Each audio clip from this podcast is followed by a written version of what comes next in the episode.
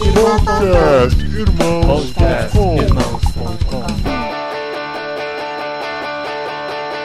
Olá, pessoas!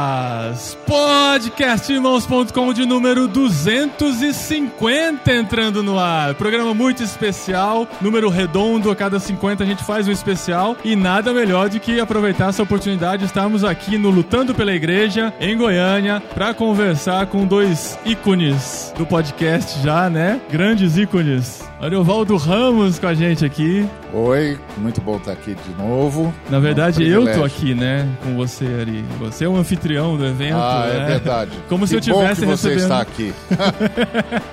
Como se eu estivesse recebendo ele em casa, né? Na verdade.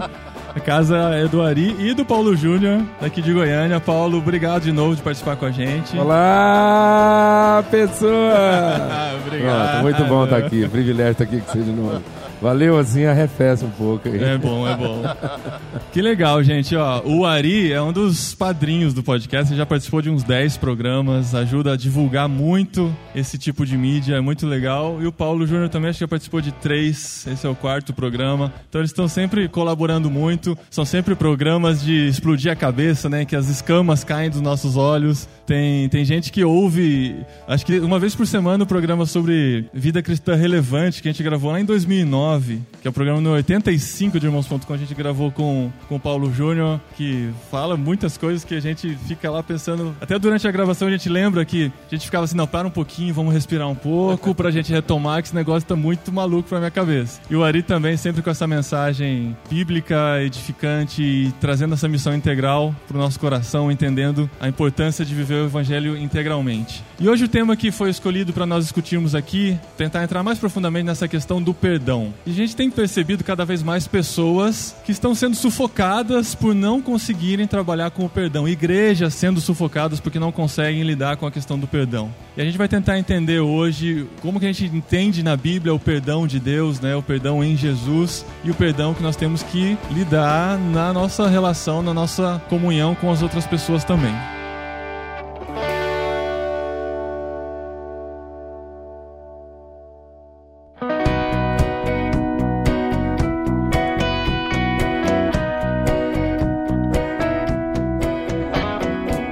Eu lembro do Ari, quando eu comecei o meu contato com a Missão Integral, a gente participando daqueles seminários em São Paulo que fazia no hotel. Um deles você falou sobre o perdão que sustenta o universo. Pode explicar pra gente o que, que quer dizer isso? Por que, que o perdão sustenta o universo? Porque a primeira coisa que a Trindade fez foi perdoar. Primeiro a Trindade disse haja perdão, depois haja cruz, depois haja luz. Porque a Trindade criou tudo a partir da queda já sabida. Então a primeira coisa que a Trindade teve de fazer em relação a nós foi decidir se nos perdoava ou não pela nossa traição.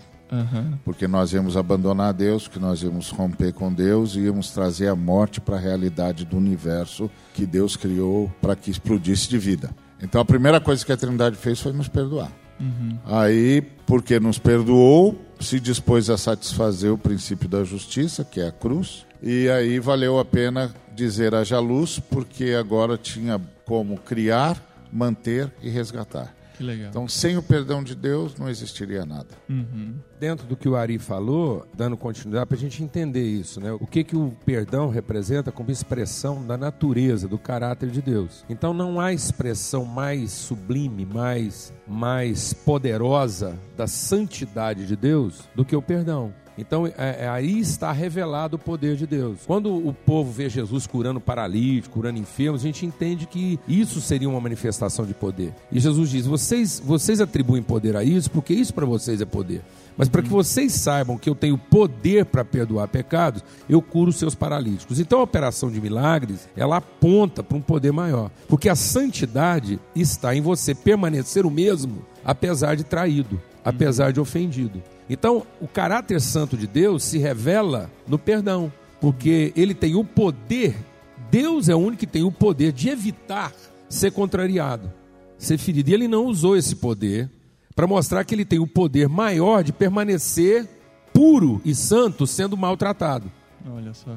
É mesmo. Então, a, a santidade não está em controlar as coisas de modo que elas sempre estejam como a gente gostaria que elas estivessem. A santidade está em poder ser traído. e manter-se santo e ter o mesmo compromisso de fidelidade e amor que eu tinha antes. A santidade não está em ser correspondido no que eu faço de certo. A santidade está em permanecer disposto a amar, mesmo quando eu não sou correspondido naquilo que eu entreguei. Uhum. Então, o, o, o santo não é o que faz alguma coisa para ser outra, né? O santo é aquele que continua mesmo. Então, você tratar bem quem te trata bem, não diria que eu sou santo, mas continuar tratando bem quem me trata mal, diz que eu sou santo. Hum. Então é esse é o, esse é o, exatamente, esse é o poder, mas é aí que está, o poder de Deus se revela no perdão. A natureza, o caráter santo por isso que quando uma, uma comunidade de pecadores redimidos se apresentar diante de Deus, nós não vamos conseguir dizer outra coisa a não ser santo, santo, santo. É como se a gente estivesse dizendo, ele não muda, ele não muda, ele não muda. Nós fizemos bem e ele nos tratou igual. Nós fizemos mal e ele nos tratou igual. Ele não muda, ele não muda. E aí que está a nossa esperança em que Deus não muda. E, e, perdoar os outros como Cristo nos perdoou, o que significa isso na prática? Seria a gente não mudar, seria a gente ter o mesmo compromisso de amor. De modo que a gente entendesse então que, mesmo que o meu desejo, a minha vontade não seja feita, isso não muda o meu compromisso. Então, o perdão revela o meu caráter fiel. Então, eu tenho uma fidelidade para com, ou seja, eu, eu tenho o desafio de mostrar para as pessoas um Deus que não muda, um compromisso que não muda. Por isso que eu tenho o privilégio de perdoar. Quando Jesus fala, recebereis poder ao descer sobre vós o Espírito Santo, a gente já pensou em incremento de capacidade, que Jesus estava nos dando o poder de operar sinais e prodígios. Não, os sinais e prodígios era apenas o nosso marketing para atrair atenção para uma igreja que era capaz de perdoar. Esse uhum. é o poder, é o poder do amor, Legal. é o poder do perdão. É o poder de, de, tratar as pessoas como elas não mereceriam ser tratadas, mas nós tratamos. Então, tanto, essa é tão forte, Paulinho, que a gente fala da grande comissão da igreja. Se eu perguntar, todo mundo aqui já deve ter frequentado congresso missionário. A gente fala assim: qual é a grande comissão da igreja? Ir por todo mundo, pregar o evangelho, fazendo discípulos, curando enfermo, lá, lá. Aí eu pergunto: onde está a grande comissão da igreja no evangelho de João? Será que o Evangelho de João esqueceu de registrar a grande comissão? E o Evangelho de João é o Evangelho que trata do caráter, do ministério transcendente. O Evangelho de João apresenta Cristo como o Filho de Deus. Aquele que vem encarnar a natureza de Deus. Ele é o próprio Deus encarnado. Né? E aí, qual é a grande comissão do Evangelho de João? Assim como o Pai me enviou, eu envio vocês. Vão e perdoem pecados. Uhum. Então, a grande comissão transcendente, não a grande comissão visível, operacional, no fim de tudo, tudo que a igreja fizesse seria no fim para quê? Para perdoar pecados. Essa questão do perdoar como Cristo nos perdoou, eu já ouvi a explicação. Cristo só nos perdoa se nós pedirmos perdão. Então a gente só precisa perdoar se alguém vier pedir perdão para a gente. Meu Deus do céu, eu estava perdido. eu gosto de você fazer uma pergunta, né? Aí, Minha pergunta é: a gente é perdoado porque se arrepende ou se arrepende porque é perdoado? É pelo que o Ari falou, né? O primeiro, antes de tudo, veio o perdão, Pronto. né? Então a gente se arrepende porque foi perdoado e não é perdoado porque se arrepende. É então é, é, o perdão que gera o arrependimento e não o arrependimento que gera o perdão. Nós não geramos nada em Deus.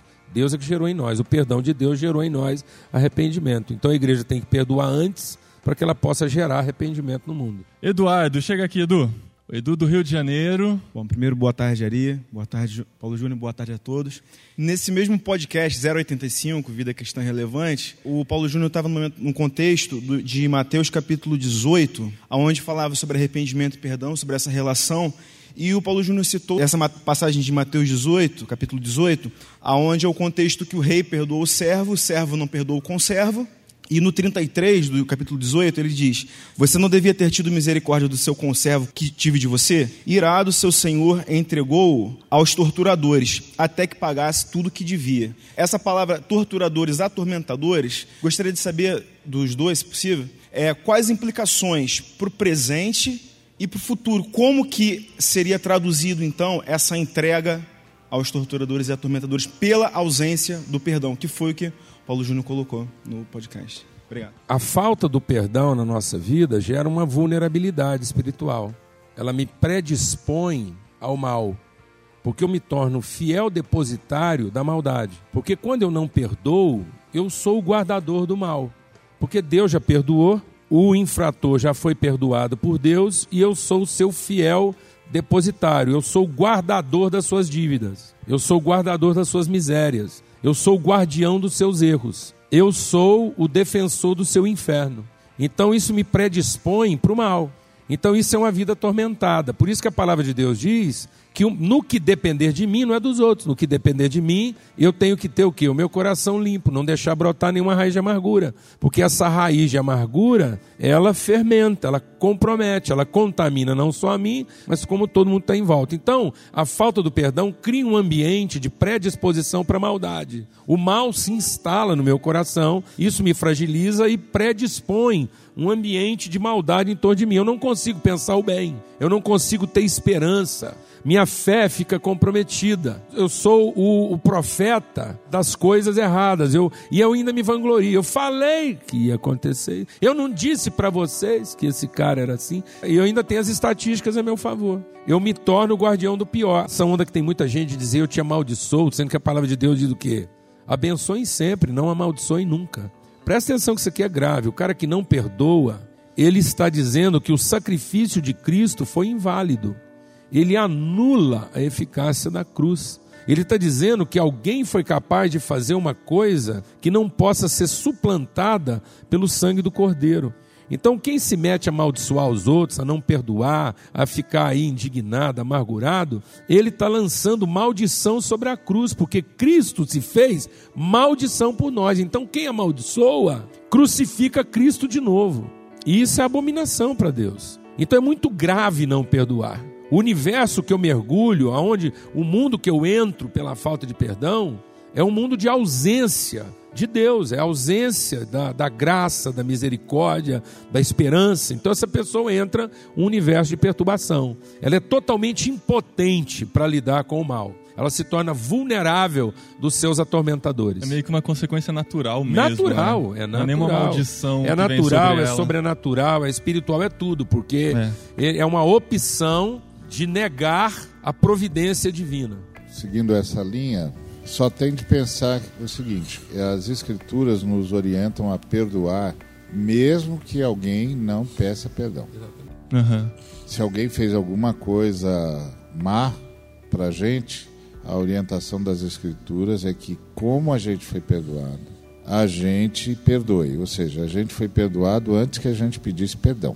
Então, como você foi perdoado? Você foi perdoado antes que você pedisse perdão, porque é a colocação que o Júnior fez de que o perdão é que provoca o arrependimento. E eu diria mais: só vale a pena se arrepender porque a gente sabe que tem um perdão esperando por nós.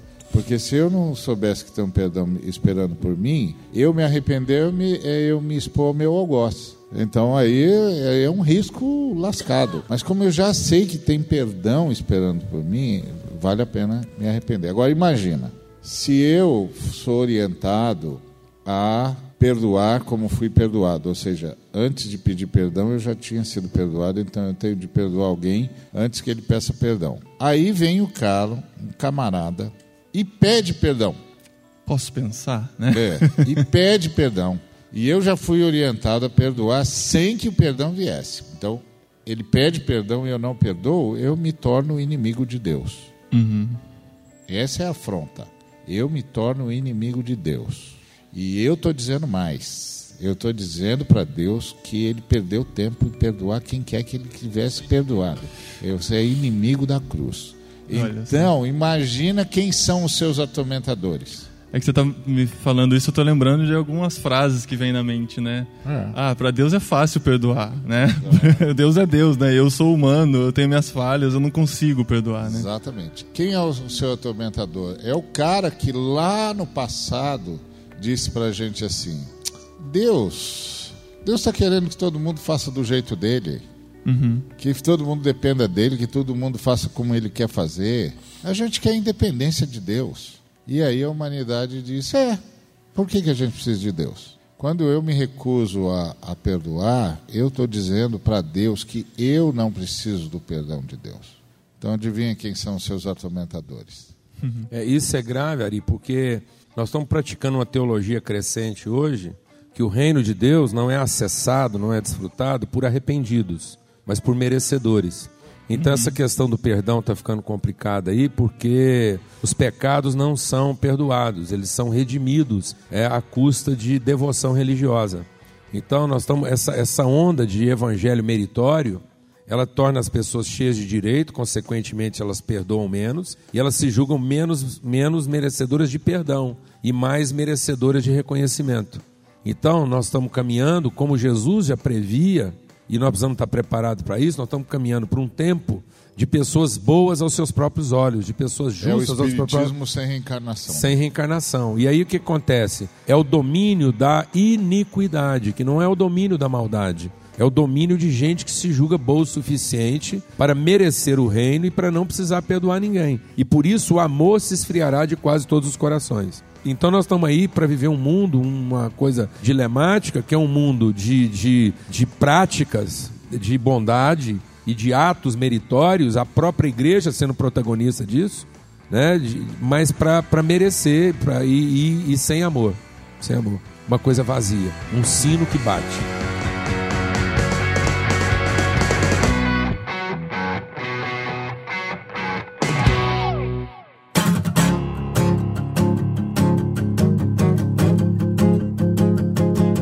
Sei que é arriscado a gente fazer teologia a partir dos salmos e tal, né? Mas veio uma pergunta É, aqui do. é. É, mas eu vou tentar dar uma cutucadinha, né? É, veio uma pergunta do chat aqui do Adriano Módulo. Ele, ele pergunta sobre a, o evangelho da revanche, né? Que é o que tem sido cantado em muitas músicas. Aí os meus inimigos serão pisoteados, vou passar por cima deles, não vai sobrar nada tal, né? O inimigo é o irmão que não ajudou, né?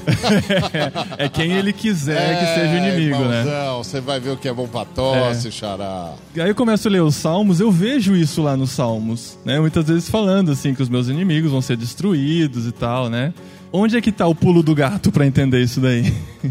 O pulo do gato está no Evangelho da Reconciliação. Nós somos ministros da reconciliação. Esse salmo foi escrito num contexto do Velho Testamento, em que não havia revelação absoluta da graça. A gente tinha conhecimento de um Deus que era só divino, mas que não era pai. A gente não tinha noção de família, muito menos de irmão. Então a gente não viu o outro como irmão, a gente viu o outro como o outro.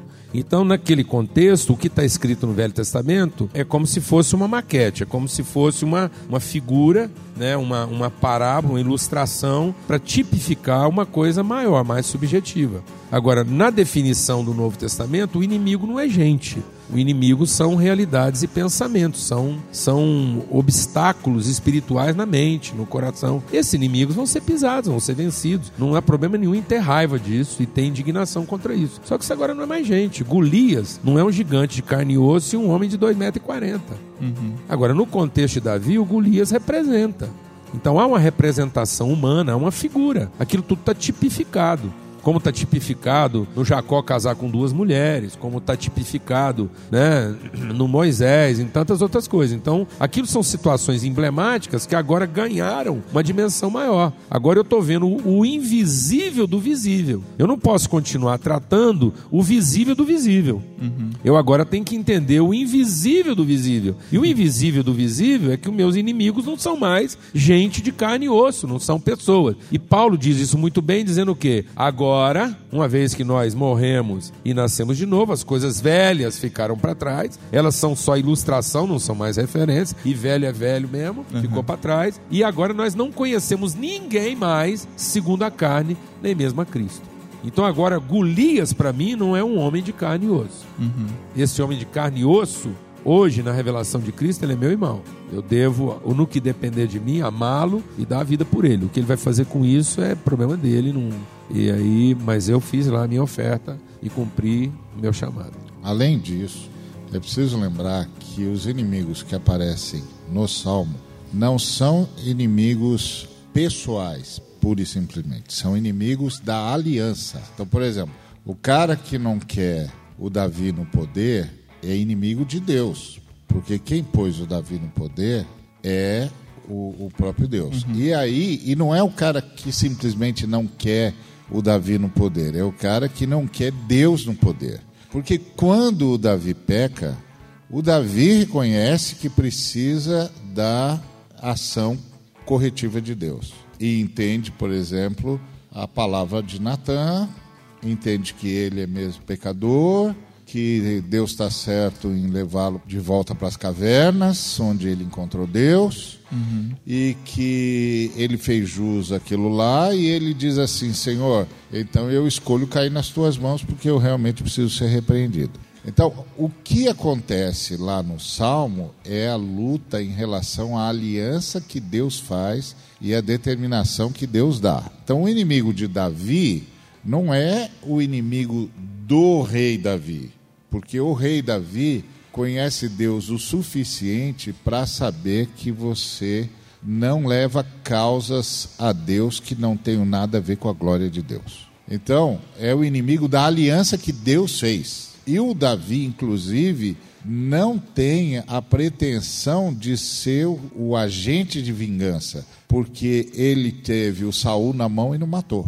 Uhum. Porque ele sabe que o problema de Saul é com Deus. Então Saul é meu inimigo, porque é inimigo de Deus. Ele diz: Por acaso eu não aborreço todos os que te aborrecem e odeio-os com ódio consumado? Então o ódio não é pro ser humano, é o ódio para o inimigo da aliança, a aliança uhum. de Deus. O problema é que hoje em dia os camaradas leem os Salmos e pensam que estão lendo um tratado de individualidade. Esse conceito de indivíduo que nós temos, o salmista nem imaginou que um dia a gente teria. Esse negócio nasce. A gente foi criativo, século, né? Nasce lá no século XVIII. Se você chegar para o camarada que escreveu O Senhor é meu pastor, nada me faltará, e perguntar para ele por que, que o senhor é seu pastor, ele vai dizer porque eu faço parte do rebanho dele. Uhum. É isso, Coletivo, eu faço né? parte, eu só faço parte de, de Israel, faço parte do rebanho dele. Por isso que o Paulo Júnior, por exemplo, pode interpretar o final do Salmo 23 como um sacrifício, uhum. porque é o sacrifício de Israel mesmo. E o sacrifício de Israel é Jesus entregando o que tem de melhor para o bem da humanidade. Ele não está falando dele, ele está falando de Israel. Está falando da casa de Deus, do povo de Deus, que inclusive vai ser entregue ao matadouro como ovelha no meio de lobos. Para o quê? Para a salvação da humanidade, para salvar todo mundo. Que é a lógica que você encontra em, em Abraão entregando Isaac. Vamos supor que os judeus, na época de Jesus, tivessem reconhecido Jesus como Messias e tivessem reconhecido Jesus como o, o, desejado de todas as nações e o tivessem aclamado e tivessem reconhecido que Jesus era aquele de quem os profetas falaram e tivessem reconhecido mais que Jesus é o próprio Deus, como disse Isaías, Deus se vestiu de homem. O que que Israel ia fazer? Ia entregar Jesus como Abraão entregou Isaac. Deus ia pedir para Israel o que pediu para Abraão. Agora que vocês sabem quem ele é, vocês sabem o que tem de acontecer com ele. Porque Jesus, quando falou com Cleopas e com o, o outro colega dele que estava descendo para Imaús, ele falou de tudo que estava escrito em Moisés e passando por todos os profetas, do quanto ele tinha de padecer. Uhum. Então, o grande problema que nós estamos vivendo na igreja de hoje é essa colocação que o Paulo Júnior fez. Nós perdemos a noção de débito. Nós perdemos a noção de débito. E estamos no mérito. Então a gente não entrega, não cede, não perdoa. Mas se você não ceder, se você não morrer, você não ressuscita. E nós vamos ficar sós. Porque o grão de trigo tem de cair na terra e tem, tem de morrer. morrer. Essa colocação em relação ao Salmo é uma leitura pós-moderna do Salmo. É uma leitura do Salmo a partir do individualismo, que não está no Salmo. Não está no Salmo. Uhum. O Salmo trabalha sempre com a questão da aliança. Você está indo contra o, o, camarada que Deus colocou, você está indo contra Deus. Você está indo contra o profeta de Deus, você está indo contra Deus. Você está indo contra o rei que está obedecendo à vontade de Deus, você está indo contra Deus. Não tem esse personalismo e principalmente não tem esse individualismo. Agora, voltamos àquela sua lógica. Não faça a doutrina de salmos, por favor. Voltando para o início de tudo, né? Da discussão. Como perdoar quando o pecado do outro contra mim é contínuo, é diário, é constante? Pecados relacionais, tipo colegas de trabalho, parentes. Os nossos pecados contra Jesus eram contínuos, constantes, permanentes. Ninguém aqui pecou uma coisa só, uma vez só e pronto. Todo mundo aqui era pecador contínuo, insistente, permanente, rotineiro, recorrente. Contumaz. Agora, o nosso, eu acho que a nossa dificuldade é que a gente confunde um pouco perdão com confiança. Perdão é uma coisa, confiança é outra. E às vezes a gente está se sentindo obrigado a confiar na sequência do perdão. Eu perdoo, perdoo. Perdoo quantas vezes for necessário, mas isso não quer dizer que eu confie. Aliás, Jesus, sabendo que lidava com pecadores, não se confiava a nós. Nossa dificuldade de perdoar é porque a gente se confia a gente. Então, nossa dificuldade de perdoar está muito mais atrelada ao nosso desapontamento, e o nosso desapontamento fala muito mais do nosso orgulho do que da falta do outro. Então, antes, às vezes nós estamos tendo dificuldade de perdoar porque a gente primeiro tinha que confessar o nosso pecado de ter gerado uma expectativa infundada. Porque, na verdade, o desapontamento muitas vezes está falando é da minha presunção. Eu estou é desapontado porque o cara não está correspondendo à expectativa que eu gerei dele. E expectativa e frustração falam de orgulho, de vaidade. Fala que houve um momento em que eu confiei na minha capacidade de avaliação. E maldito é o homem que confia em si. Não é que confia no outro, confia em si. E às vezes o outro está me desapontando nesse grau de desapontamento que eu tenho dificuldade de perdoar, porque eu confiei na minha capacidade de avaliação. Talvez para Jesus a questão do perdão é mais fácil de ser trabalhada porque ele nunca se confiou a nós. Ele, ele nunca gerou a nosso respeito expectativas infundadas. Ele sabia com quem estava lidando. Uhum. Então o perdão é coisa minha, o pecado é coisa do outro. Então é o seguinte: o outro está na prática dele e eu estou na minha prática. O outro peca, eu perdoo. Essa é a minha prática. Minha prática é o perdão. Amém? Amém. Minha prática é o perdão. O outro continua na sua prática, eu continuo na minha prática. E não me confio a ele. Agora, é a mesma coisa, um filho pega, ah, pai, me empresta o carro. Ó lá, filho, você reza uma missa, cuidado e tal. O menino pega o carro, vai lá, capota, bebe, faz, escangalha tudo, volta e fala, pai, você me perdoa? Claro, filho, você está perdoado, que isso? Empresta você é meu carro. filho, eu te amo, tá tudo certo? Tô... você está perdoado. Pai, eu posso sair com o carro de novo? Sem chance, meu filho. Nós vamos ter que conversar isso agora. Nós temos um chão para andar. Perdão é uma coisa, né? Você está perdoado, mas agora nós temos que trabalhar nossa confiança. A confiança foi quebrada. E também não quer dizer que perdoar constantemente é fácil. Ninguém está falando que aqui é fácil pra gente, né? Não, que tá nem sendo. a primeira vez, nem constantemente. É. Perdoar não é fácil, né? Para Deus não foi fácil. Não é fácil, não, é cruz. É, e uma outra coisa Perdoar sangra, né? é que o perdão ele é um ato unilateral. Ele prescinde do arrependimento. É um ato de quem é ofendido. O ato de Deus foi unilateral. Deus primeiro perdoou Exato. e depois ofereceu para mim a possibilidade do arrependimento. É, essa coisa de ter Entendeu? dificuldade de perdoar na sequência é porque a gente já gerou uma expectativa. Exatamente. E esse é o outra- meu erro, não é o erro do É. outro. A outra coisa é que, bom, uma que- é essa que o Paulo falou, perdão é diferente de confiança. E perdão não é ausência de justiça, é ausência de vingança, não de justiça. Olha só. Perdão não é o contrário de justiça, perdão é o contrário de vingança. Então eu perdoo, mas isso não significa que quem quer que seja que tenha o que restituir não vai restituir, tem de restituir. E perdão também não significa imposição da convivência, porque até o Espírito Santo se extingue quando a convivência não é mais possível. Perdão é uma liberação do coração em relação ao outro. Não quer dizer que eu vá conviver com um sujeito que é contumaz. Não vou, não tem mais jeito. Às É vezes até para tratar, para disciplinar a relação. até para disciplinar a relação. É a mesma Exatamente. coisa do cara que roubou. Está perdoado? Está perdoado, mas não volta para o caixa de jeito nenhum. é verdade. Agora vamos comer, como diz o, o, o pessoal, vamos comer um saco de sal primeiro. Depois a gente vê se houve arrependimento. Porque uma coisa é assim, eu, eu sou chamado a perdoar, sempre. Agora, a pessoa perdoada só vai usufruir de todas as bênçãos do perdão se ela se, arrepender. arrepender. Então, perdoar é departamento meu. Se arrepender é departamento da pessoa.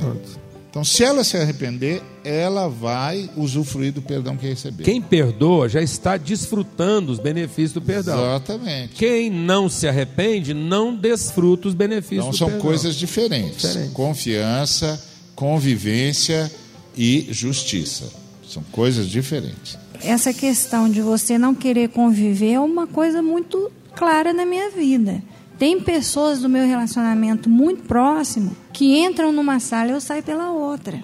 E isso gera um mal-estar na sociedade que me conhece, que fala essa mulher está em pecado porque ela não perdoou. E na realidade é uma atitude que você toma até de preservação depois que você levou.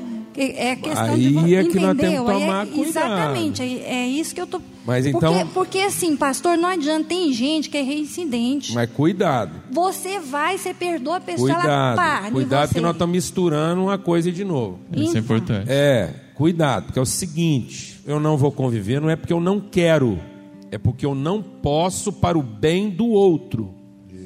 Olha aí. Eu estou fazendo justiça e não vingança. Eu perdoei, eu queria muito conviver, eu quero conviver, mas não posso para fazer justiça e exercer disciplina na vida do outro. Eu não estou convivendo para me poupar da convivência, mas para disciplinar a convivência. Para que ele não veja na minha convivência uma forma de sustentar sua promiscuidade. Uma das Isso. pessoas mais próximas de mim caiu lá em pecado, não arrependeu, fomos lá, andamos juntos, andei, andei, andei. Um dia eu cheguei para ele, sentei, irmão chegado, sentei com ele e falei assim: Ó, vim aqui para te dizer que você sabe onde me encontrar. Não sou sua prostituta, não sou aquele que se deita com você para lavar suas carências. Não convivemos mais. Agora, se você quiser minha convivência, você vai aonde eu estou e eu estou te esperando lá. A foto dele nunca saiu da minha geladeira de orar por ele porque eu queria convivência, mas não podia. Agora, cuidado para que nessa coisa aí de perdoar, mas não conviver, eu esteja protegendo a mim e não o outro. Eu estou me poupando de ser ofendido de novo. Isso é falta de perdão. É refúgio da cruz. Não, eu tenho que estar liberado para conviver. Eu quero a convivência, mas não posso. Não posso pelo outro. Eu estou protegendo o outro de formar conceito equivocado. Eu estou protegendo o outro de pensar que a minha relação com ele é promíscua, é vulgar. Então eu não posso entregar para ele a vulgaridade. Isso. Eu tenho que entregar para ele a excelência. Então isso vai exigir de mim uma disciplina, porque tudo que eu queria era abraçá-lo, mas não podia. Senão ele pensa que ele não, Que é promíscuo, não se dá que ele me controla. É, exatamente. que ele, que ele se mantém à custa da minha carência e da minha insegurança. Agora a coisa tem que estar resolvida em mim. Então nós temos que tomar esse cuidado, porque a linha é fina. A linha é fina. Porque sem perceber, você às vezes está protegendo a si e não o outro. Então toda forma, amado, toda forma de autossalvação é perdição. Tudo aquilo que eu faço para me salvar me leva ao caminho da perdição. Exatamente. Tudo aquilo que eu faço para me perder em favor do outro é o meu caminho de salvação. Eu estou perdendo, Quem perder a sua vida. eu estou perdendo o meu desejo de estar com você em favor de você. Eu estou sacrificando o meu direito de estar com você, porque você está perdoado. Mas eu vou sacrificar esse direito em favor da sua salvação. Amém? É impressionante como ah, quando faz essa mudança de foco as coisas se esclarecem, né? Porque a gente sempre pensa em nós mesmos, né? Como que vai ser, como que eu vou lidar, como que eu vou me preservar. Mas não é vou aguentar ser fora. ferido de novo. É. E não é isso. O problema é que às vezes ele não vai aguentar te ferir de novo. Então eu vou poupá-lo É. de me ferir de novo. Se ele ferir de novo, não entra na terra prometida, né? É Olha aí. Moisés batendo duas vezes na pedra. Agora, do outro lado, a Regiane Silva de Oliveira, ela pergunta: Eu pedi perdão a algumas pessoas por vezes e elas continuam a me lembrar diariamente do que fiz e do que não fiz. Como lidar com essa situação? Porque aí é o, o outro É, ponto eu, de eu vista. acho ótima essa pergunta, porque assim, eu, eu tava querendo arrumar um jeito de tocar nesse assunto. É, eu tava querendo arrumar um jeito de tocar nesse assunto. De lembrar um amigo meu, o Jamê, lá de Jundiaí. Dá uma dica, né? Fica a dica pra ele agora. Não, não é porque o Jamê fala desse negócio, ele fala assim, que a gente entendeu mal esse negócio do perdão, a começar dessa coisa de pedir perdão, que a Bíblia não orienta a gente a pedir perdão. A Bíblia orienta a gente a confessar pecado. Pedir perdão já é um fermento de vaidade que nós acrescentamos ao arrependimento. Porque quando você pede perdão, você já está dizendo para o outro como é que ele tem que te tratar. Tá certo? Então a Bíblia não ensinou a pedir perdão, a Bíblia ensinou a confessar pecado. Glória a Deus. Então esse trem de ficar pedindo perdão e achar ruim do outro ficar lembrando, é porque lá no fundinho eu fui lá pedir perdão para consertar um trem, entendeu? Para ir lá e dar uma ajeitada e não para efetivamente confessar meu pecado. Então quem confessa pecado não tem que achar ruim de ser maltratado. Se for bem tratado, está no lucro. Glória a Deus, amado. É verdade. O perdão é coisa minha, o arrependimento é coisa minha. E aí a gente fica pedindo perdão já para resolver para o outro. A gente não tem que pedir perdão para Deus. Pedir perdão para um cara que já perdoou. Eu tenho que ir lá e confessar meu pecado. Eu fico pedindo perdão para o irmão, eu já estou dizendo, ó, eu vim aqui confessar o meu pecado, mas eu estou te dizendo como é que eu gostaria de ser tratado. Eu estou te dizendo qual é a correspondente do meu arrependimento. Eu me assenhorio dele no meu arrependimento. Negativo. Eu vim aqui para confessar o meu pecado. E eu posso falar disso porque eu vivi uma experiência fantástica na minha vida, que me ensinou isso muito cedo. Eu tinha um amigo, amigão mesmo, aqueles caras assim, da gente fazer tudo e tal. E a gente entrou numa embrulhada lá, e assim, de se afeiçoar à mesma pessoa, viver lá uma situação complicadíssima. E aí aquilo que era uma amizade muito grande se tornou uma inimizade. Um dia eu estava na minha casa e, e, ele me ligou do nada. Eu estava eu tava atrasado, saindo para uma prova na faculdade. E ele me ligou e começou a me ofender no telefone. E eu querendo entender o que estava acontecendo, eu tentava argumentar com ele. A ofensa foi aumentando. Aí eu fiquei nervoso, eu já estava atrasado para a prova. Falei, rapaz, então, então é o seguinte: se você está achando que está ruim, vamos às vias de fato. Ele era um cara o dobro de mim assim, mas falei, ah, não vou ficar aqui. E aí a coisa ficou rasa. Pensa uma conversa baixa. Aí desligamos, nervoso, desentendido, ele me desacatou, desacatei ele. Eu saí de carro, correndo para a prova, bati o carro, perdi a prova. Você pensa a raiva que eu fiquei desse cara. Hum. A amizade ficou assim, rompida. A gente era modelo de amizade na igreja jovem. Aí um dia Deus falou comigo que eu tinha que ir lá pedir perdão para ele, eu tinha que confessar o meu pecado para ele. Eu falei, como Deus? O cara me liga para me ofender, eu bato o carro, perco a prova, eu sou inocente nessa história, eu que tenho que ir lá confessar pecado. Deus falou, é, você pecou, você não podia ter respondido a ofensa dele, você não podia ter tratado ele como ele te tratou, você está errado, vai lá e trata o seu pecado. Eu falei, Deus, eu conheço ele, eu tenho certeza que na hora que eu for lá confessar o meu pecado, ele vai ficar olhando para mim assim, ainda falando que ele é que tem razão. Viu só, né? Não deu outra. Você sabe aonde ele marcou comigo para eu confessar o meu pecado para ele? Eu falei que eu queria conversar comigo. Ele marcou na casa da menina, assim, para testemunhar minha vergonha. Aí ficaram os dois sentados. Ele sentou, tirou o sapato, ficou de meia para mostrar que ele reinava no pedaço. Eu sentado lá, ele disse assim: Então, Paulo Júnior, o que, que você quer conversar comigo? Eu falei, Jesus, misericórdia, onde eu vim cair? Eu falei, eu vim aqui confessar o meu pecado, eu vim aqui falar para você que eu errei, eu pequei contra vocês, eu fiz o que não devia, eu guardei amargura no meu coração, você é meu amigo, eu amo você. Eu falei, agora ele vai quebrantar, ele vai, ele vai diminuir esse mico aí. Tá, confessei, chorei. Ele olhou em mim e falou assim: é só isso? Eu falei, é. Eu falei, então tá bom, pode ir embora. Eu saí de lá, eu não sabia se eu estava com mais raiva dele ou de Deus. É. Eu falei, Deus, eu te avisei que esse treino ia dar certo. Eu falei para o senhor que isso não ia funcionar. O cara não é quebrantado. O senhor me submete a humilhação dessa. Um ano depois, eu estava na minha casa jantando com meu pai na sala. Eu lembro da cena, porque a gente era amigo de família.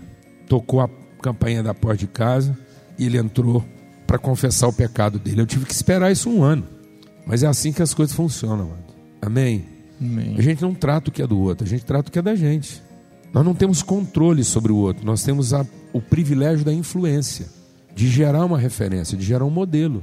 E esse negócio da gente ficar pedindo perdão já é uma forma de exercer controle. É por isso que a gente se sente mal depois, conforme a pessoa trata a gente. Porque no meu arrependimento eu já queria estabelecer de novo o meu padrão. Uhum. E exercer controle sobre a forma como ela vai me tratar. Que conversa. Isso é meu orgulho.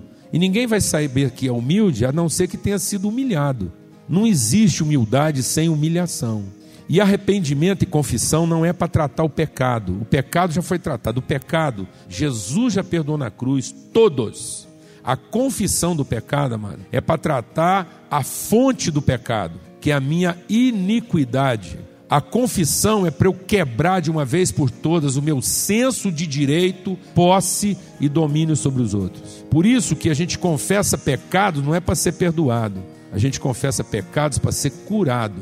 Confessar os pecados uns aos outros para ser curados. Curado do quê? Da fonte do pecado, que é a minha iniquidade. Eu vou lá confessar para dizer para o meu, meu irmão: irmão, eu estou aqui confessando o meu pecado para dizer que eu não tenho direito sobre você. Você pode errar comigo. Uhum. Você está livre para errar comigo, porque eu estou curado. Amém, amado?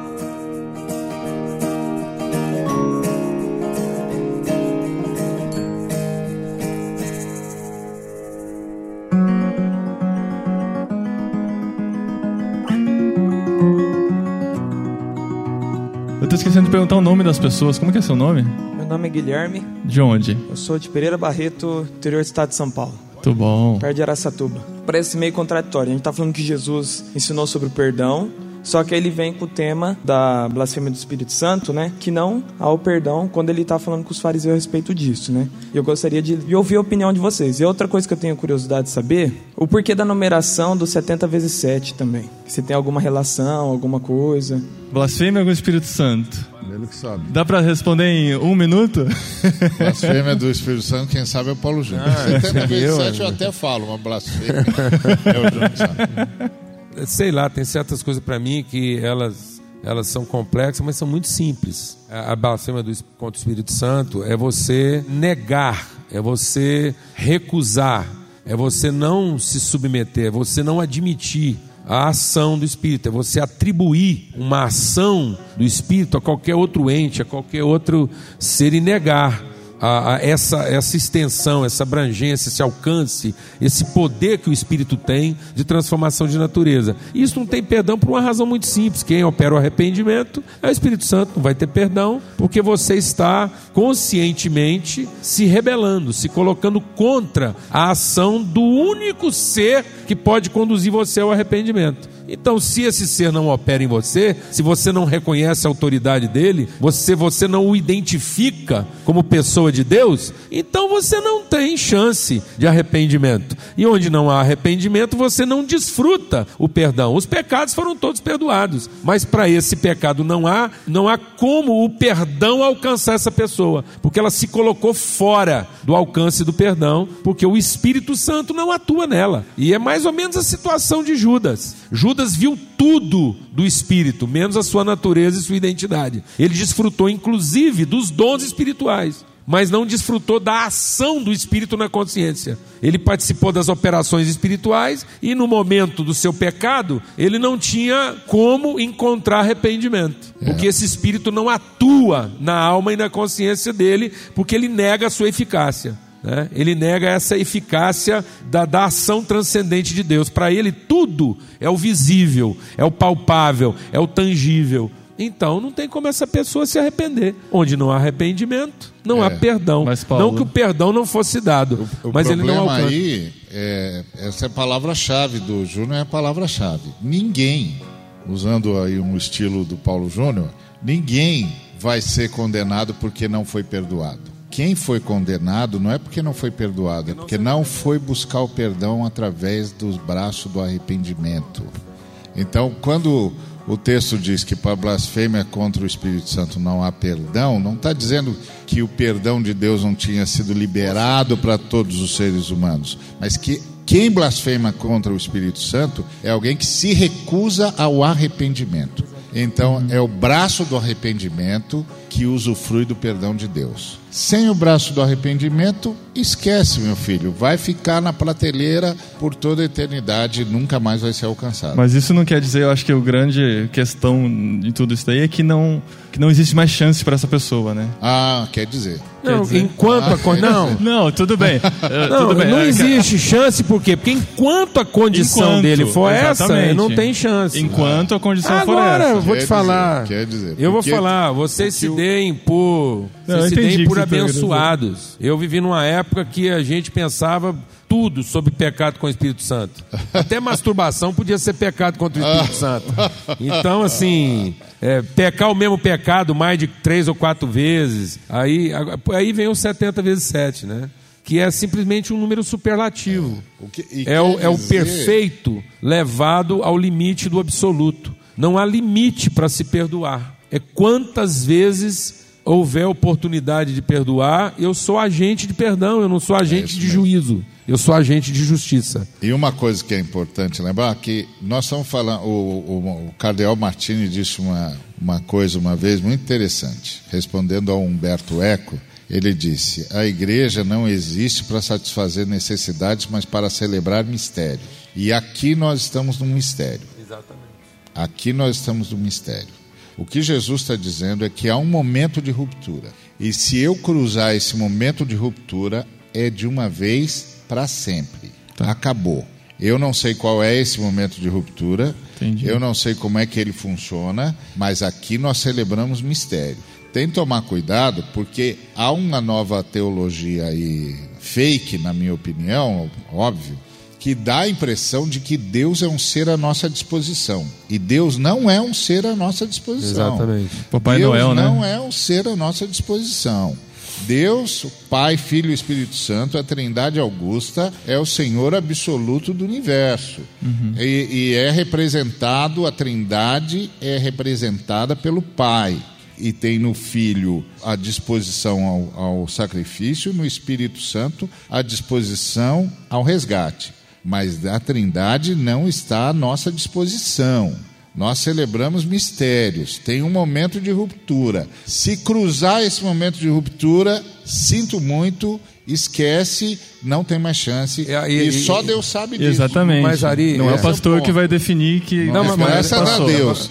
Porque eu gostaria de definir para Esse. não. Não, não, não é. É, graças a Deus É, é não é bem, o pastor que é bem define. coerente para um programa sobre perdão, né? É verdade. Não, mas né? assim, eu, assim, me permite só esticar um pouquinho esse negócio aqui, porque a gente está tratando de coisas que geralmente não são assuntos assim de reflexão mais aprofundada. E, e isso aponta para uma realidade que talvez a gente não está se dando conta da gravidade do que está acontecendo. É. Quando Jesus disse lá, Jesus estava prevendo tempos em que o direito, o direito tomaria lugar da misericórdia, do amor, da compaixão, da graça. E todo o ensinamento que a gente vê hoje sendo compartilhado aponta para o direito e não para a misericórdia, para a graça. Jesus disse que esses tempos seriam tão difíceis que Deus, se Deus não o abreviasse, Até os até os salvos escorregariam. Ah. Então, esse momento de ruptura acontece e ele é grave porque ele não é individual. É. Ele pode ser um momento de ruptura coletivo, comunitário. É uma ruptura do pensamento, em que nós desprezamos a ação de Deus no homem, a iniciativa de Deus, que a graça se origina em Deus, que a bondade se origina em Deus. E aí esse é o momento de ruptura, onde a gente começa a achar bondade no homem, É. onde a gente começa a entender que a culpa não é removida pelo perdão, em que a culpa é removida pelo direito. Nós estamos vivendo uma sociedade pervertida e, e não há limite para essa perversão, porque nada é mais cruel do que o correto, sem misericórdia. É. A gente acha que o pior da humanidade é a maldade pela maldade. E vou te dizer uma coisa, amados: o momento mais cruel da humanidade vai ser a bondade pela bondade. Porque o bom é mais cruel do que o mal. Presta atenção no que está acontecendo conosco, amado. Nós, aqui, nós. Talvez o país mais evangélico do planeta. Ou de comunidade cristã, se incluirmos os católicos. Não há, talvez, país que tenha índice de confissão cristã como o Brasil. É o país que mais lincha no mundo. É. E é o país onde mais se mata de forma violenta. Nós estamos nos tornando um país de quê? De direitos, que celebra o quê? A ausência da culpa. Então, o que será de uma sociedade que removeu a culpa? E removeu a culpa dizendo que ela não existe. O que existe é o direito, o direito da felicidade, o direito do prazer, o direito da realização, onde qualquer sentimento é válido, qualquer realização é válida, desde que contemple a minha satisfação e não a culpa em desejar. E a culpa só pode ser removida pelo perdão. Existe culpa e nós rompemos o limite, nós nos tornamos pessoas sem perdão quando nós removemos a culpa e nos enchemos do direito. Então, essa ruptura, essa ruptura, nós estamos caminhando célere para essa ruptura na medida em que nós estamos nos tornando seres sem culpa É. e não seres dignos de misericórdia, de compaixão. Então, nós estamos caminhando para essa ruptura aí. E uma coisa Comunitária. Que, é, que é importante a gente lembrar, que um discurso desse pode parecer que nós cristãos então somos contra o direito, não é isso. Nós cristãos criamos a noção de direitos humanos Mas agora a sociedade moderna está migrando de direitos humanos para direitos individuais. Exatamente. E direitos individuais é a negação dos direitos humanos, porque significa que, em nome da minha felicidade, eu posso sacrificar um outro ser humano. Então, tomar cuidado com isso. Toda a noção de direitos humanos, que é a chamada era da modernidade, é fruto do cristianismo, da civilização cristã. Mas agora, na pós-modernidade, nós estamos migrando dos direitos humanos para os direitos individuais. E os direitos individuais é essa ruptura que o Paulo falou, onde, em nome da minha felicidade ou da minha segurança, eu posso linchar um cara. Aí nós não estamos mais falando de direitos humanos, nós estamos falando de direitos Que é mais ou menos o espírito de Judas. Que é o espírito- Ele decidiu quem seria o Messias. Exatamente. E só Deus pode decidir quem é o Messias. Exatamente. Eu posso sacrificar a mim mesmo em favor do outro, mas não posso sacrificar o outro, em outro favor em de mim. favor. E Judas fez Exatamente. essa. Ele tomou essa decisão no lugar do Espírito Santo. Exatamente. Então ele fez a ruptura. Aí não tem acabou. volta. Aí não tem volta. Não tem volta. E sobre os Quando eu 70 entendo que o outro tem que morrer no meu lugar, não tem volta. Não tem volta. É. Que é para onde essa sociedade está indo. Por isso essa sociedade está se tornando cruel e violenta e uma sociedade que não poupa o outro. Porque o outro está ameaçando o meu direito individual. Qua- E aí isso significa que eu perdi a noção de humanidade. Quando eu perco a noção do coletivo e me coloco acima do coletivo, eu fiz a ruptura que o, que o Paulo está falando. Isso a gente Aí vê no eu trânsito, eu né? Vou matar o cara. E só sobre 70 vezes 7, eu queria que você lembrasse que o 70 vezes 7 aparece a primeira vez na voz de Lameque. Lameque mata duas pessoas, Ada e Zilá, as suas esposas, chegam para ele e dizem: Escuta, pessoal, você matou dois caras por motivos fúteis e o pessoal deles vai encontrar você e vai matar você. Aí ele disse: A mim não, porque se a promessa em relação a Caim é que ele seria vingado sete vezes se alguém tocasse nele, quem tocar em mim será vingado 70 vezes sete. Então, 70 vezes 7 aparece no Antigo Testamento, num primeiro lugar, como a equação da vingança. E aí, quando Jesus fala por Pedro, não digo sete vezes, mas 70 vezes sete, o Senhor Jesus está falando da grande transformação que ele ia fazer naqueles que entregassem a sua vida. Ou seja, que o ímpeto que nós tínhamos para vingança iria substituir por um ímpeto por perdoar. Então, a relação no Lameque 70 vezes 7 é quanto eu posso, eu mereço ser vingado se eu for atingido. E na voz de Jesus, 70 vezes 7 significa o quanto eu estou disposto a perdoar aqueles que me atingem. E isso é sem limite. Então a ideia é profunda, porque ela fala de uma transformação vital que vai fazer com que eu deseje agora perdoar, como um dia antes de Cristo eu desejei me vingar.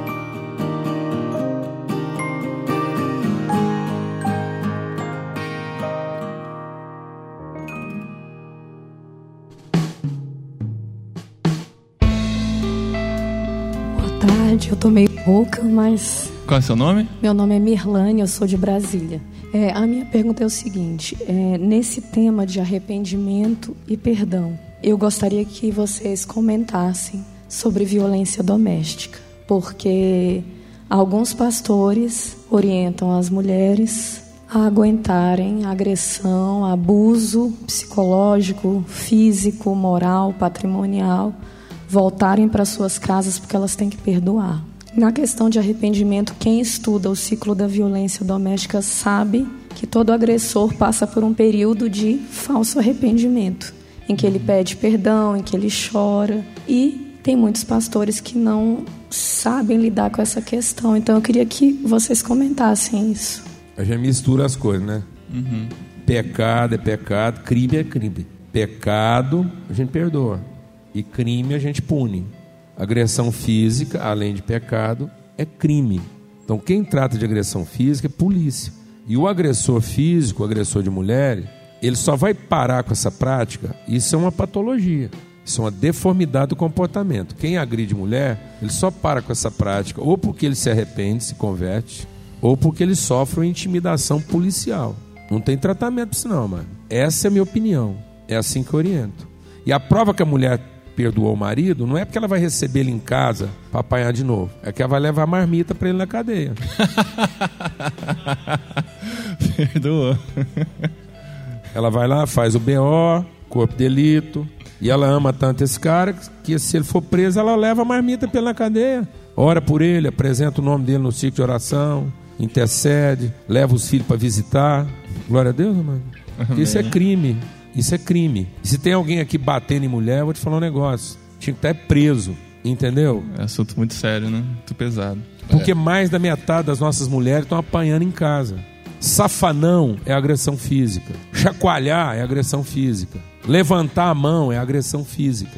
E isso é um tipo de coisa que a gente começa e nunca sabe como é que termina. E geralmente as discussões domésticas acontecem em ambientes altamente perigosos. E a igreja tem feito vista grossa nesse negócio. Olha, eu vou falar, quando eu aconselho sobre agressão física, eu já aviso. O cara vai lá, confessa, chora, a mulher trata, fala, companheiro, não é a primeira, é a última. Eu vou te avisando, isso é recorrente. E vou falando para a mulher, eu falo, em 24 horas você vai estar arrependido de ter vindo aqui tratar desse assunto. E em 24 horas você vai começar a pensar que você foi culpada dele ter te agredido. Porque no fundo foi você que provocou. Isso é 98% dos casos. Então já avisa, fala assim, ó, se essa mulher apanhar de novo, você não precisa perguntar quem foi que te denunciou para a polícia, não. Isso é responsabilidade nossa. Porque é uma questão de responsabilidade. Agressão física começa com agressão verbal, depois passa para intimidação, até consumar violência. Violência começa com empurrão. Geralmente acontece em cozinha, banheiro, é lugar de alto risco. É um empurrão que a pessoa não consegue equilibrar, escorrega num piso escorregadio, bate a cabeça numa ponta de mesa. É uma mulher que toma um tapa na cara e está armada de faca cortando um frango. É assim que acontece, mano. É uma queda de cabeça na ponta de um vaso sanitário. E aí depois fica que chororou na igreja porque morreu de morte inexplicada. Inexplicada nada, tava todo mundo sabendo que rolava o maior pau, a maior quebradeira lá e fez vista grossa e queria tratar isso com campanha de oração. Beleza, quer orar? Faz a campanha, mas mantém o cara preso. Abre um BO, fala de intimidação, mantém ele a 500 metros, 600 metros. Se ele, se ele ficar a 500 metros de distância, ele está enquadrado. Isso é grave. Violência física é grave, é crime. E a igreja está convivendo com esse assunto de maneira negligente. Negligente. Eu ajudei a criar uma ONG chamada Mulher Viva, justamente por causa disso, porque assim é um absurdo. É um absurdo. Isso é um absurdo, isso é indesculpável, isso é injustificável. Eu sempre digo para o cara, falo, oh, eu vou visitar você, mas eu vou visitar você na cadeia. Na cadeia. Porque, é, porque lá você vai me ouvir. Na sua casa eu não vou mais. Próxima vez que eu for falar com você, eu vou falar com você na cadeia. Porque quem faz isso aí tem de ir para a cadeia. Aí lá na cadeia, eu vou lá, vou orar por você, vou falar de Jesus de novo, vou pedir para você se ajoelhar, orar e vou impor as mãos sobre você, dentro das grades, bandido. O que, que é isso, gente? Dentro da igreja. E o pastor que trata isso com panos quentes é cúmplice. Uhum. É cúmplice. O pastor que trata isso com panos quentes é cúmplice tinha de ir para cadeia junto. Não pode permitir isso. Não pode. Abuso sexual infantil. Pois é. É crime. É crime. Você perdoa o pecado e trata o crime. Exatamente. É crime. Você está ouvindo uma pessoa que vem cá confessar para você que está abusando de crianças. Isso é crime. Exatamente. Você tem que ajudar o cara a se entregar para ser tratado de maneira conveniente. Porque ele tem uma patologia, ele tem uma deformidade. Isso não é só pecado. É. Ele vem, trata o arrependimento, a alma dele vai ser salva, tá tudo certo, mas ele tem uma deformidade. Ele cruzou uma linha psicológica, ele, ele tem uma enfermidade de mente. E mais, amado, presta atenção que isso é grave. É intrínseco da função pastoral proteger o indefeso. O indefeso, exatamente. Então, quando um pastor seduz uma ovelha, seja ela maior ou menor de idade, ele não está envolvido num pecado de sexualidade, ele está vivendo uma crise de poder. Exatamente. É abuso. Quando Davi tomou a mulher Urias. Urias, Urias, é o caso mais emblemático de adultério na Bíblia, de, de, de problema sexual. O profeta veio conversar com Davi, nem de mulher falou. É verdade. Falou de crise de poder, de assédio. É, é estupro, né? Então esse negócio de pastor, nós estamos tratando o cara, ah, pecou, beleza, vamos lá, trata, arrepende, confessa o pecado, ajuda. Aí ele vai lá seduzir a mesma mulher, se envolver, que continuar isso? naquela prática. Procurei a família e falei assim: ó, se você precisar de mim para fazer uma denúncia de assédio, esse cara está cometendo um crime, é abuso de poder, ele está na posição de proteger o outro e não está protegendo. Ele está usando da sua posição de poder para se beneficiar da situação. É uma caso, intimidação. É, e nesse caso, isso é grave, não tratar desse jeito como crime, você vai simplesmente transformar o evangelho num processo de apaniguados. O evangelho não veio para trazer luz, veio para trazer sombra. O evangelho veio para trazer luz. Não quer dizer que a gente não ame a pessoa, não quer, que a gente, quer dizer que a gente não vai ajudar a pessoa, mas a gente vai proteger um indefeso, vai proteger o agredido. O agredido tem de ser protegido de todas as formas. E agora e tem uma agressor... aí no Brasil, você viu isso lá, né? Estão querendo baixar a idade sexual, de responsabilidade sexual. É, então. é para institucionalizar o abuso infantil. É, institucionalizar a pornografia, né? Que aí você vai ter prostitutas mais novas e não é mais pedofilia.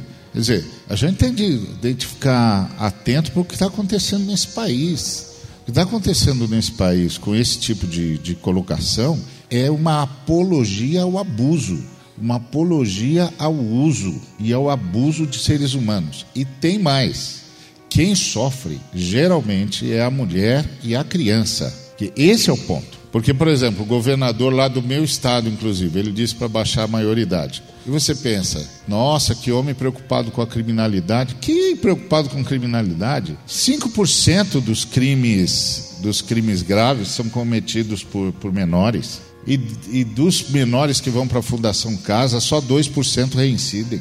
Que nada, tem alguma coisa lá que está por detrás de uma fala dessa. Eu preciso descobrir o que, que é. Porque a resolução do crime não é. Então tem que ter alguma outra coisa aqui. Preciso descobrir o que, que é. E a primeira coisa que tem é o seguinte: a partir daí, vamos supor que a gente baixa a maioridade para 16 anos, porque é, o, é a idade de voto, que o cara já pode votar. Pronto. Ganhamos dois anos de prostituição porque agora não é mais pedofilia. É agora é maior de idade. Só pode ser isso. Abusar das mulheres ainda mais cedo, sem estar cometendo crime. Olha, gente, nós temos de estar atentos e se um negócio desse acontece dentro da igreja e o pastor não toma uma posição clara, ele é cúmplice, ele é cúmplice da violência, ele é cúmplice do abuso, ele é cúmplice do estupro. Eu sou um pastor, eu nunca, nunca, sob hipótese alguma, aconselho o divórcio para ninguém, com exceção desse caso. Se o sujeito tem um problema de adultério, eu ainda digo, não, vamos tratar. Vamos tratar, ele vai se arrepender, vou falar com ele, vamos restaurar isso aí e tal. Mas se ele é um agressor, ele é um assassino em potencial. E você não pede a ninguém para ficar num lugar para ser morto. A não ser que você esteja numa grande campanha da igreja pelos direitos civis. Aí é outra história. Aí você está numa campanha pelos direitos civis, então você está chamando a igreja para o martírio. Isso é outra coisa. Agora, você não pode pedir para uma pessoa, não, volta para sua casa. Eu acompanhei lá na CEPAL, o missionário tinha uma senhora que trabalhava na casa dele. Aí ela toda vez volta, vinha na casa do missionário, um missionário agora está nos Estados Unidos, e, e, contava as histórias da agressão do, do esposo. O missionário decidiu é, ajudá-la e deu parte na polícia. A polícia disse que não podia fazer nada se não tivesse flagrante e se ela não fosse denunciar na hora que acontecesse, porque ele, ele denunciou depois de ter ouvido a história e tal e tal. Mas aí ele disse: Bom, então eu queria proteção policial para essa pessoa. Não tem como ter proteção policial para essa pessoa? Não, porque a gente só investiga o crime, não tem crime. Não, mas vai ter, ele vai matar essa mulher. Ele vai matar a esposa dele. E o policial disse: Olha, no Brasil não tem lei para isso. Então a gente só pode agir de acordo com a lei. No Brasil não tem uma lei que proteja alguém ah, de violência doméstica, a não ser que a violência aconteça e aí a pessoa vai lá, denuncia, etc, etc. Hoje eu acho que já tem, mas naquela época não tinha. Conclusão: a pessoa lá da polícia se interessou pelo caso, e um dia ligou para o missionário dizendo: Escuta, aquele caso que você me falou, como é que está? Ele falou: está resolvido. Ah, está resolvido como? Ele a matou, como eu disse para você que ele ia fazer. Então, esse negócio é muito grave. É muito grave. Eu, como eu digo, eu sou um pastor, eu não aconselho divórcio nunca. Só nesse caso. Nesse caso, eu digo: vai embora antes. Tira essa pessoa de dentro da sua casa antes que você morra. Por quê? Porque morte não tem conserto. Todo o resto tem conserto problema de adultério, o sujeito não, não, não, se arrepende mais ou menos, volta a incidente. Não, vamos orar, vamos falar, vou acompanhar, vou discipular, vamos junto. Uma hora isso muda. Agora, quando a ameaça é física, isso pode terminar em assassinato.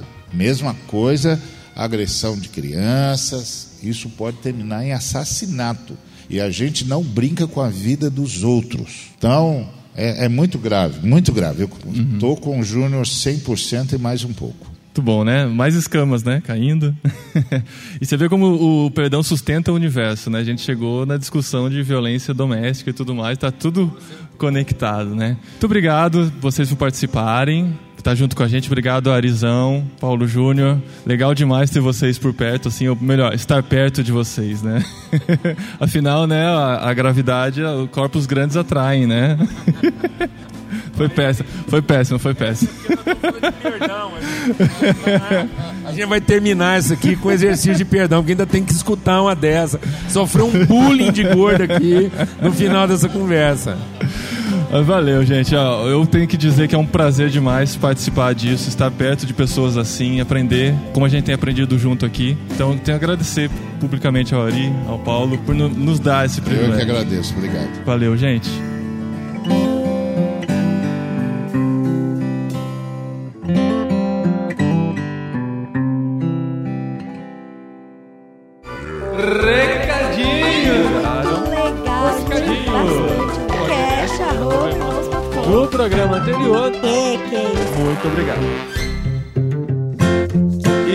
Esposinha 250 programas, esposa. Sabe o que, que, é isso? Muitas e muitas horas de trabalho.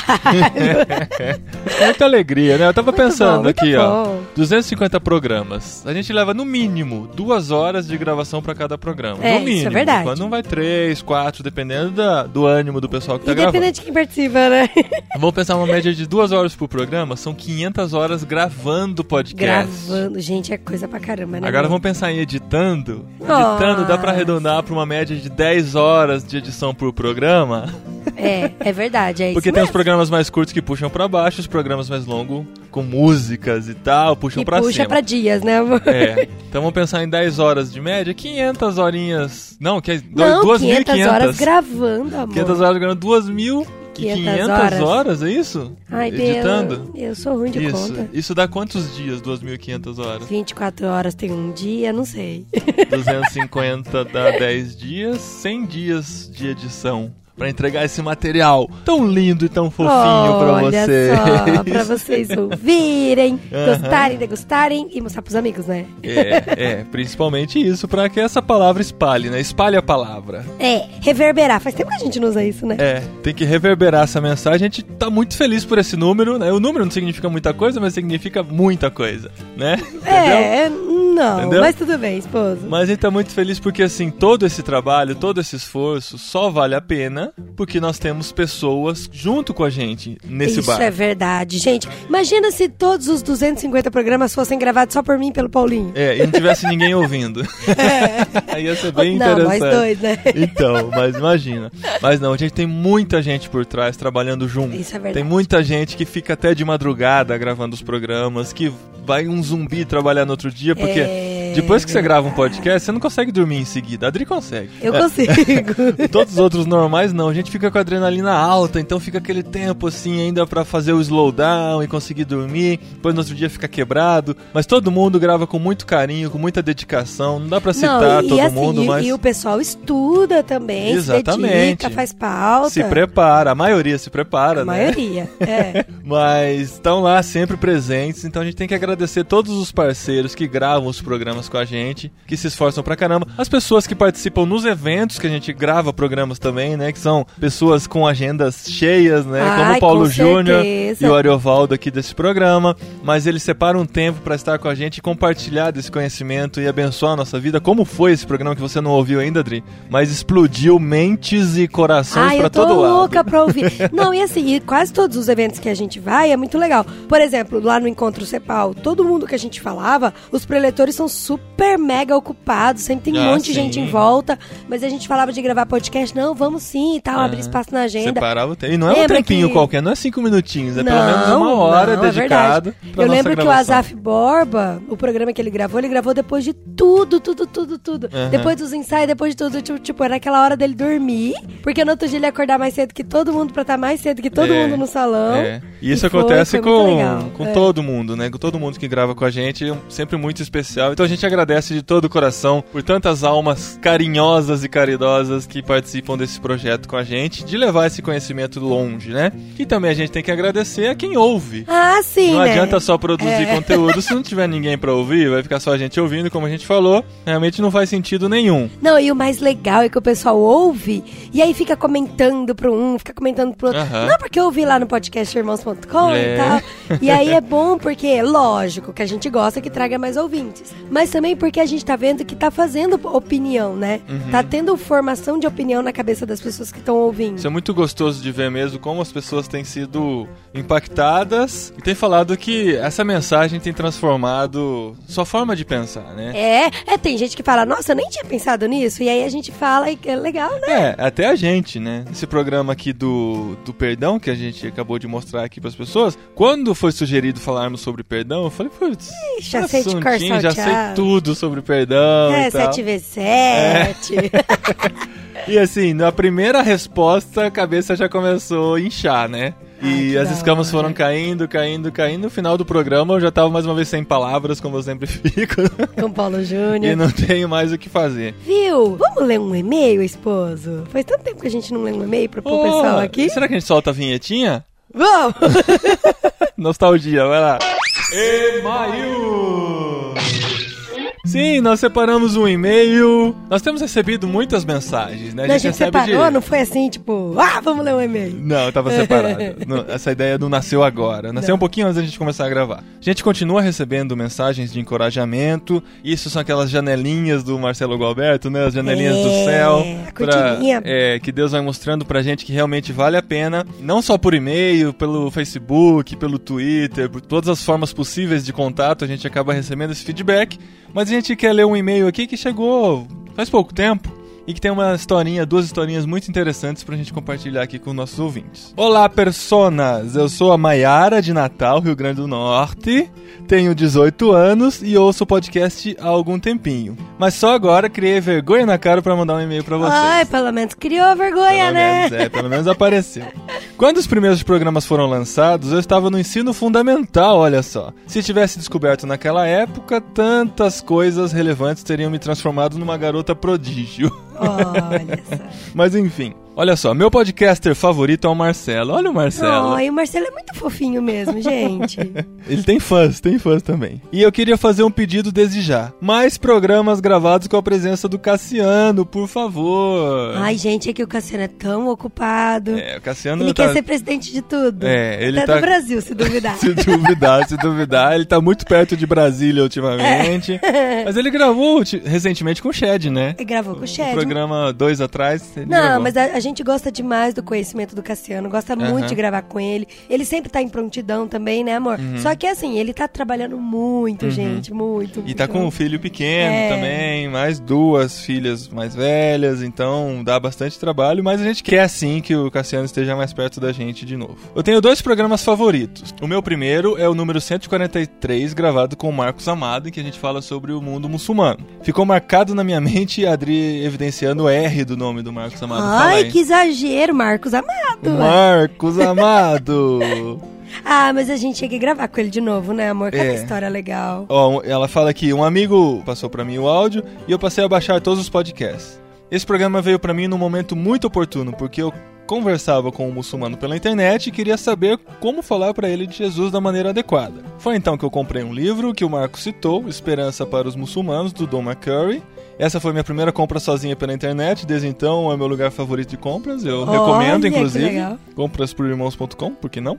E quando eu registrei o no meu perfil do Scooby, o livro, vi que só duas pessoas o tinham lido. Daí eu entrei em contato com uma dessas pessoas, a Marcela de São Paulo, e começamos a compartilhar da mesma paixão que arde em nossos corações, missões do mundo muçulmano. E ela conta que isso foi se desenvolvendo, desenvolvendo, hoje elas são legal. grandes amigas e tem crescido a paixão delas por esse mundo muçulmano.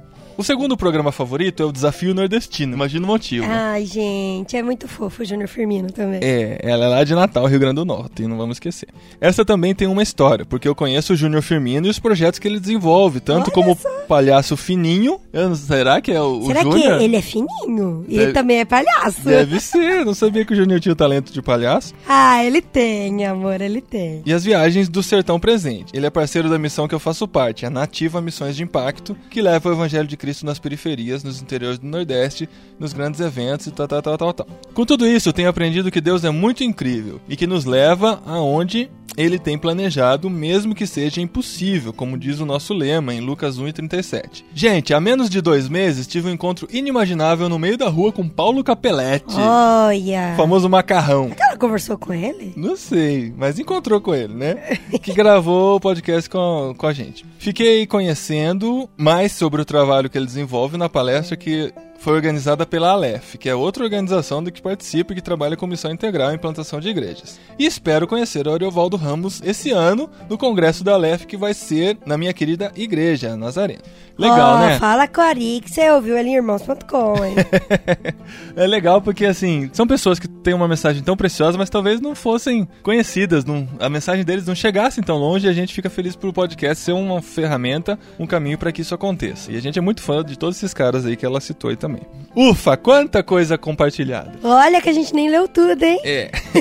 um abração potiguar para toda a galera do podcast. Deus continue abençoando-os e essa mensagem vai para todo mundo que grava com a gente, todos os nossos convidados, todos os nossos Todo amigos. mundo que É, grava. um- é uma mensagem emblemática que a gente pega aqui para mostrar que realmente está valendo a pena e a gente agradece por vocês participarem de tudo isso. Gente, o mais legal é que assim, sempre tem gente nova chegando, Uhum. sempre tem gente ouvindo. Então, assim, são 250 programas que são ouvidos. Isso Sim, é até, exatamente. É diferente do rádio, né? Que você ouve uma vez e aí você vai, vai pro próximo, vai pro próximo. E quem tá chegando agora ouve a partir do próximo. Mas o podcast tá lá, apesar que as rádios fazem isso também. Mas o podcast tá lá, disponível para você ouvir desde o primeiro, desde lá de trás, e ver que tem muita pérola preciosa. E é legal, guardada é. Não, é legal que as pessoas chegam e elas falam assim: ah, vou ouvir os primeiros os de temas que eu interesso, né? Aham.